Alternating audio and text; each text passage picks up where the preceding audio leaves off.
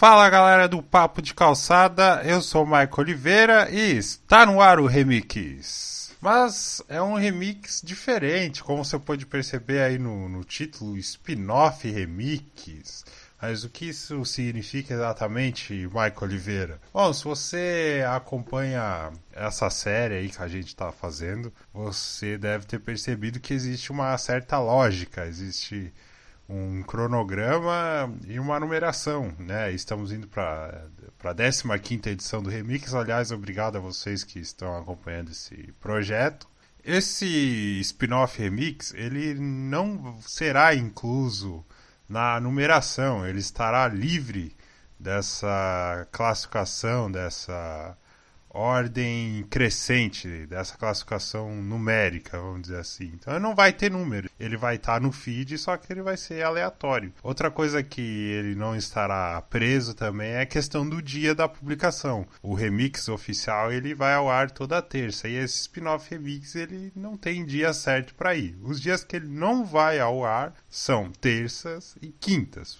Porque terça é o dia do remix oficial e quinta é o dia do Papo de Calçada, o principal podcast aí da casa. Vamos entrar aqui no, no assunto que é a, a Comic Con de San Diego, Comic Con 2018. Se você chegou até aqui, se você clicou na notícia, se você se interessou, se você está ouvindo, eu vou assumir que você saiba o que é a Comic Con, porque eu não vou explicar aqui. Uh, esse ano, a Comic Con ela já começou esvaziada por uma questão de, de cronograma, de estratégia também. Alguns estúdios não levaram painéis para San Diego né? Temos aí a, a, Disney, a Marvel, a HBO, a Netflix, né? O que acarretou em um certo esvaziamento desse evento. Esses estúdios não indo, você tem menos circulação de, de dinheiro, menos patrocinadores envolvidos, menos novidades anunciadas, menos burburinho nas redes sociais, menos atores lá no local. Talvez quem saia ganhando nessa aí é a nossa, né? A nossa no sentido de ser brasileiro brasileira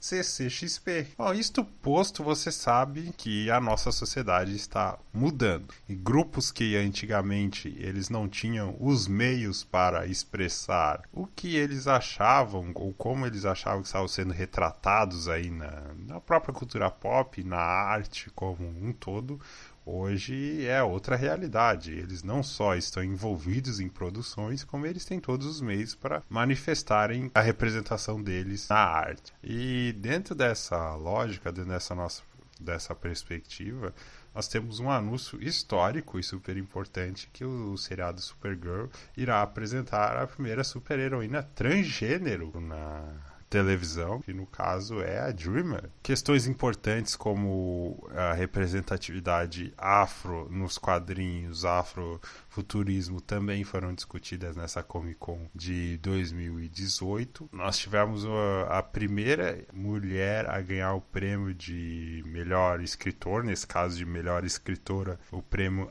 Eisner, né, o Eisner Awards, que foi a Marjorie Liu. Perdoe-me se minha pronúncia estiver errada nós tivemos no o painel da 13 terceira Doctor, a Jed Whittaker, e ela, cara, é legal que ela tá muito, nós vimos que ela tá muito empolgada pra, com essa série, né, do Doctor Who. Perry Jenks, Chris Pine e a Gal Gadot no painel da Mulher Maravilha, eles falaram algumas novidades, o Steve Trevor, ele realmente está de volta ao filme, a Perry Jenks não falou como ela só ela foi bem lacônica, vamos dizer assim, em relação a isso. Soltaram algumas cenas ali inéditas, não vistas ainda, que isso não saiu na internet, ficou restrito, ela pediu para não filmarem. E muito, muito, muito, muito, muito disso que eu falei, a exceção feita aí aos quadrinhos e a questão do, do Doctor Who, que é uma série lá do do Reino Unido estava debaixo do guarda-chuva da DC barra Warner. Eu dei toda essa volta para comentar aqui um, uma situação que eu não sei se foi se você que está ouvindo pode achar um, um, deslize aí deles. Eu, eu achei a situação bem estranha, que foi eles terem levado Johnny Depp lá, porque teve toda a polêmica dele com a Amber Heard, que inclusive estava lá e subiu no painel do Aquaman, painel posterior aos Animais Fantásticos. É, será que precisava de, de todo esse movimento depois de toda a polêmica do divórcio deles? tudo que foi relatado, os vídeos que saíram, as confirmações, e ainda assim levaram o cara lá, né? Existem pessoas que dizem que ele não foi vaiado, e eu eu encontrei relatos de que houve vai assim, mas é lógico, lá é um ambiente que, que você não vai ver esse tipo de, de comportamento, né? Mas, sei lá, diante do, de tudo que está acontecendo aí, talvez fosse caso de não levar o cara e todo porque ele não vai sozinho, ele tá levando todo aquele peso desses acontecimentos junto com ele, né? Sei lá, estranho aí esse. esse... Bom, é, questão de novidades, já que estamos falando aí de, de DC barra Warner, é, eles soltaram aí algumas novidades sobre It 2, essa linha de, de terror da Warner com a New Line, ela vem dando muito certo é, mesmo com os filmes de, de, orçamento bem, bem reduzido, o, as pessoas envolvidas ali na parte de criação, tanto de direção, de design, design de produção, direção de arte, etc., são pessoas competentíssimas e os filmes eles vêm fazendo um sucesso absurdo e como o orçamento é, destinado é reduzido, o lucro deles está indo lá em cima e o que está dando lucro eles estão investindo. Então, essa linha de terror ainda vai continuar. Esse, esse pessoal aí que foram responsáveis pelo, pelo sucesso, eles estão crescendo lá dentro, inclusive até ganhando cargos importantes na linha de filmes da DC. E nós veremos esse ano James Wan dirigindo uma superprodução, Aquaman. É a Warner aí ela tá conseguindo pelo menos ao, ao que apare, aparenta, né? Se, se reequilibrar e estar tá investindo no que dá certo. Tem a questão do streaming deles, que, que foi anunciado. Assim como a Disney, eles também vão fazer um serviço de streaming, só que esse serviço não será só de hum, conteúdo audiovisual, também terão os quadrinhos. Então a DC, para ter uma questão de variedade, colocou aí também os quadrinhos como opção. Lá em Disney ela não foi em peso na, na Comic Con desse ano, mas algumas novidades foram anunciadas, como o retorno da série Clone Wars. Certamente isso é reflexo do, do serviço de streaming deles que eles vão lançar em 2019, também conhecido como ano que vem. Eles precisam de conteúdo, conteúdo, conteúdo, conteúdo, conteúdo, conteúdo, conteúdo, conteúdo. Então é mais do que natural esse tipo de posicionamento. Algumas coisas que eu espero, é, a questão de que a animação, a Lucasfilm lá em 2008, ela, ela tava num ponto, vamos dizer assim, experimental, né, com, essa, com animações. Por mais que ele tivesse feito muito da ele e o Lucas muito da trilogia nova com o digital, você desenhar personagens em si, você já tá indo para um outro nível.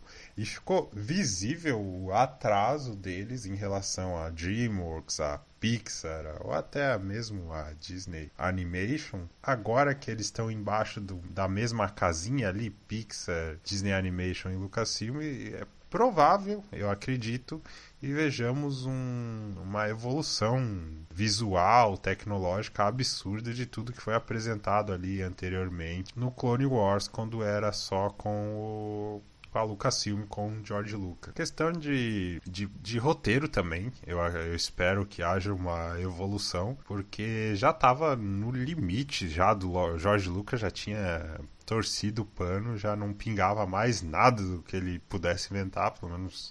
Você vê o, o próprio humor ali, não tinha sutileza nenhuma, ele jogava toda a carga do humor nos droids e não tinha graça. Aí você vê um, um dois, três que seja episódios de, de Rebels e você consegue se identificar muito mais, é muito mais leve, divertido, informativo, tem muito mais o espírito de Star Wars. As pessoas parece que conseguiram captar isso melhor que o Jorge Lucas andou tanto por esse território que, infelizmente, algumas coisas, algumas sutilezas, parece que ele perdeu. Essa série é interessante que ela tinha um problema estrutural absurdo na, nas temporadas anteriores, que era a presença do, do Anakin Skywalker sendo tudo o que ele nunca foi nos filmes. Ele tem uma padawan para treinar, tem episódios que ele fala que você tem que ter paciência, você tem que saber usar as palavras, você tem que ser isso, você tem que ser aquilo. E nos filmes ele não é nada daquilo, né?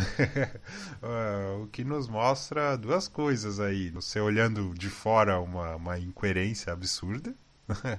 e olhando de dentro é mais provável que era aquilo que o Lucas queria para o Anakin. Só que por ele ser um diretor com muito mais tato é, em pós-produção e não, não tem tanto tato assim com atores, ele não conseguiu juntar ali com o Hayden Christensen atingir esse esse tipo de ponto na, na atuação. E acabou ficando estranho, né? O filme acabou perdendo aí no sentido de você se identificar, de ter empatia com o personagem e sofrer com ele na virada de Anakin para Darth Vader. Então, já que estamos na Disney, queria aí passar um pouquinho para divisão de a Marvel Television, a divisão aí de da TV da Marvel, né, das séries, mais especificamente da, das séries que em parceria com Netflix. A primeira série de, a primeira temporada do Punho de Ferro, ela teve problemas. Teve problemas de uma época, é, vamos dizer assim, estranha. Teve problemas de do ator, que não conseguiu incorporar o, o personagem. A própria forma como o personagem foi escrito, porque se você é, é um conhecedor do Punho de Ferro, dos quadrinhos ou das próprias animações, inclusive tem no Netflix, você vê que a sabedoria que o personagem conseguiu atingir em Cologne, em em tempo de treinamento em Colón, faltando assim no, na série e nos defensores também, você olha para ele e você não consegue comprar. Outras eh, reclamações também foram as próprias lutas. Você não acreditava um que era o ator ali. E as lutas não, não estão bem feitas, não estão bem coreografadas, etc e tal. E no, no pouco que foi mostrado aí para o público lá de, de San Diego, já saíram elogios em relação, pelo menos, esses pontos da luta. Esperamos mesmo que eles corrijam essa série. A Sony é um problema, né? Talvez a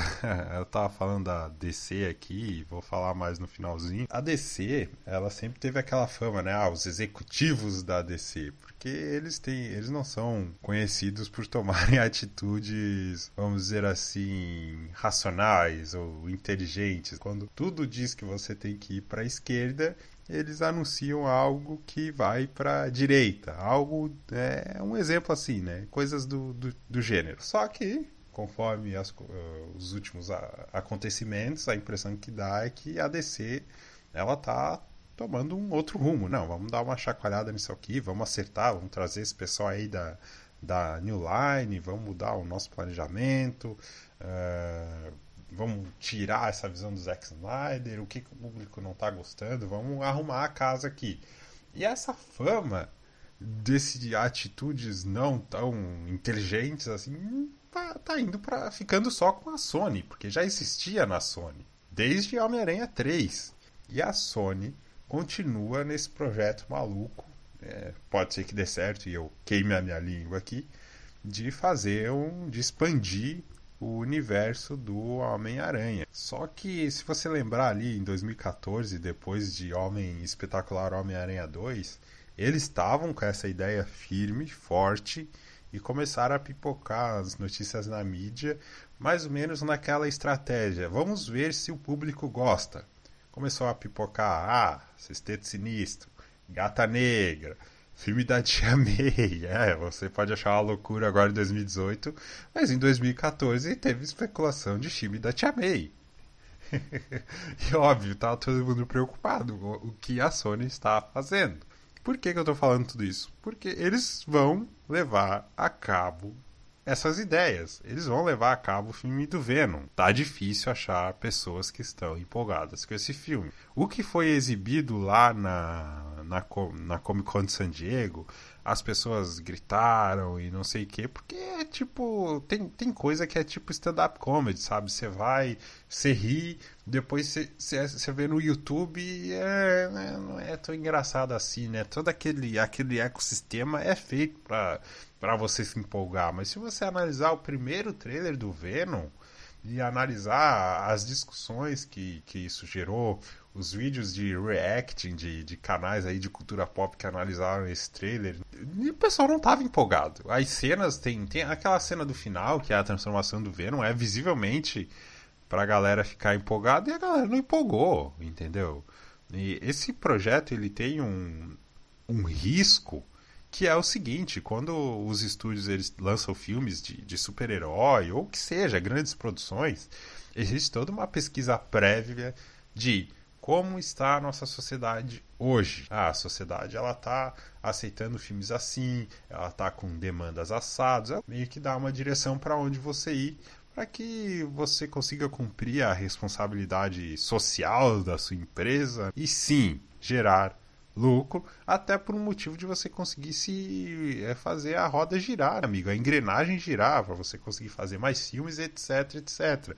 E não teve nada, nada, nada disso nesse filme do Venom. É um negócio que já vem lá de trás, sabe? Ele ele estava presente no, no filme que a galera menos gosta da trilogia, a primeira do Homem-Aranha, e eles vão insistir em levar esse projeto à frente. Posso quebrar a cara em relação a isso, tomara, porque a gente sempre quer ir no cinema e desejando que o filme seja bom. Uma coisa que a Sony, pelo visto, vai acertar em cheio é o Homem-Aranha no Aranha Verso. Né?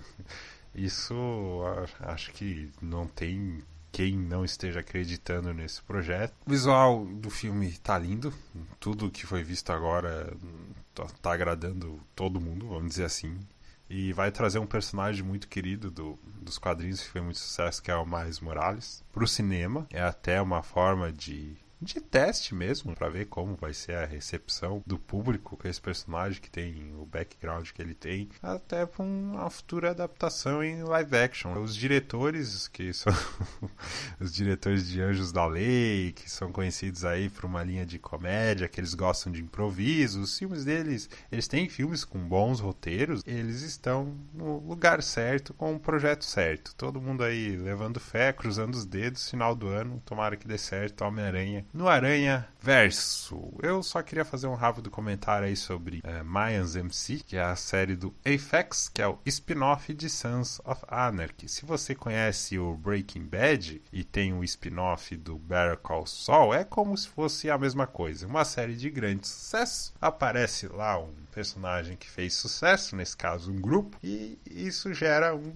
spin-off. Eu assisti Sons of Anarchy, até foi comentado aí no papo de calçada recente de indicação de séries. Gostei muito dessa série. Estou aí numa boa expectativa para essas séries do Minus, até por conta do, do roteiro. Eu acredito que ele vai ser bem mais cru bem mais rua assim do que foi o Sons of Anarchy. E um negócio interessante é que muitos dos atores envolvidos eles estão tendo como inspiração as experiências deles da vida real, que eles relataram que em algum momento da passagem na vida deles eles estiveram envolvidos com esse tipo de, de situação. Eu acredito que vai enriquecer muito a série, é porque quando é, é feito com carinho, feito por gente que conhece aquilo que está fazendo, aquilo que está produzindo, é, faz diferença, o público consegue perceber. Torcendo muito aí que, que seja um sucesso essa nova série do Apex. Bom, queria encerrar aqui com a, a, DC em relação a Aquaman e, e Shazam. Existiu uma grande expectativa, eles seguraram bem aí as,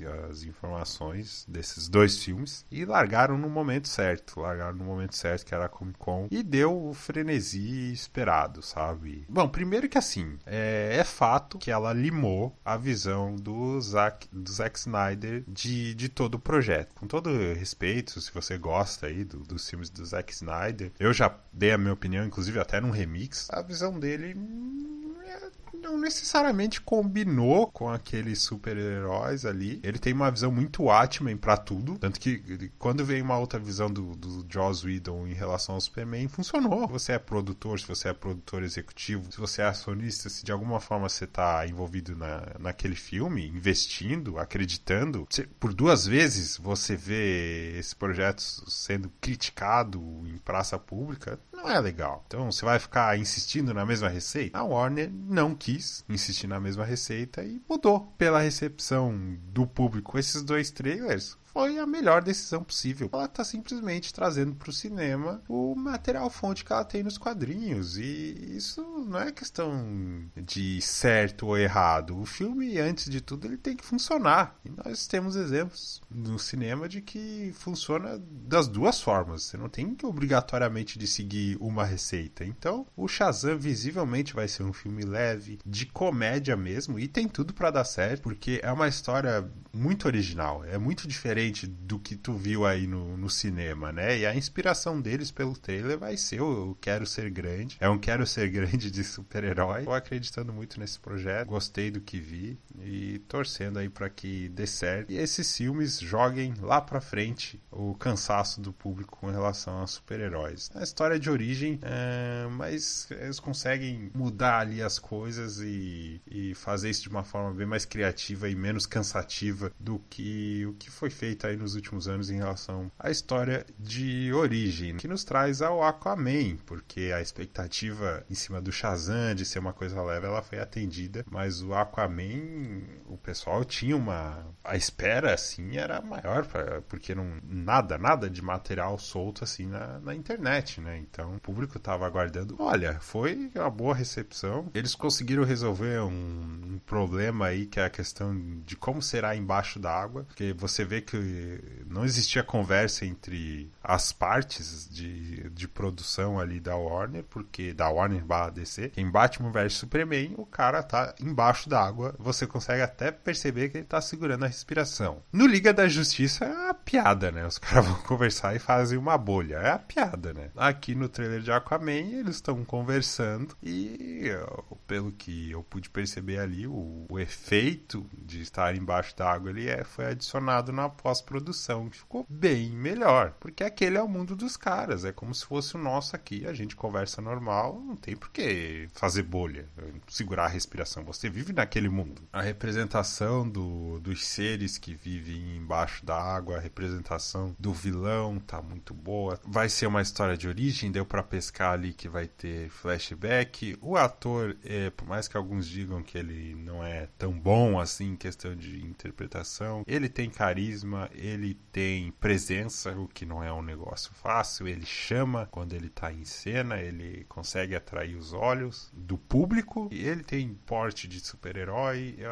eu o James Wan, ele sabe filmar, ele mostrou aí nos filmes de baixo orçamento que ele consegue colocar a câmera no lugar certo. Para o público que estava lá em San Diego, foi exibido um trailer estendido e as pessoas elogiaram muito o material que foi mostrado e relataram aí que o James Wan tá fazendo em relação às câmeras, tá brincando aí com o que ele fez em Velozes e Furiosos. Esses dois filmes podem ser três, né, se você considerar a Mulher Maravilha, um restart aí da, da DC do seu planejamento, mostrando que Pode sim ser colorido, pode sim ser engraçado, pode sim ser sério. O primeiro princípio ali é funcionar, é ser bom para o público que acompanha esse tipo de, de filme. Esperamos que assim seja e esperamos que eles cumpram com, com o planejamento. questão de cronograma é, é aquilo que acontecia muitas vezes com a Marvel. Né? A Marvel às vezes lançava um filme mais ou menos, mas como no outro ano já tinha uma outra produção em andamento, eles conseguiam ali através de, de estudo ver ah, o que, que o público não gostou? Não gostou disso, disso, disso, vamos corrigindo. Vingadores 2 teve muita ação, foi muito over nesse aspecto. Aí, no ano seguinte, tem o, o Guerra Civil, que é o principal filme do ano, eles já deram uma, uma contida, a luta final é bem contida. Né? É importante a, a DC ter esse tipo de cronograma para ir acertando, para ir afinando o seu estilo de produção. Torçamos aí para que Marvel esteja forte, DC esteja forte. Nós, como público, nós precisamos dos dois fazendo bons filmes e boas produções. Pessoal, é isso. Espero que vocês tenham gostado. Encerro por aqui a minha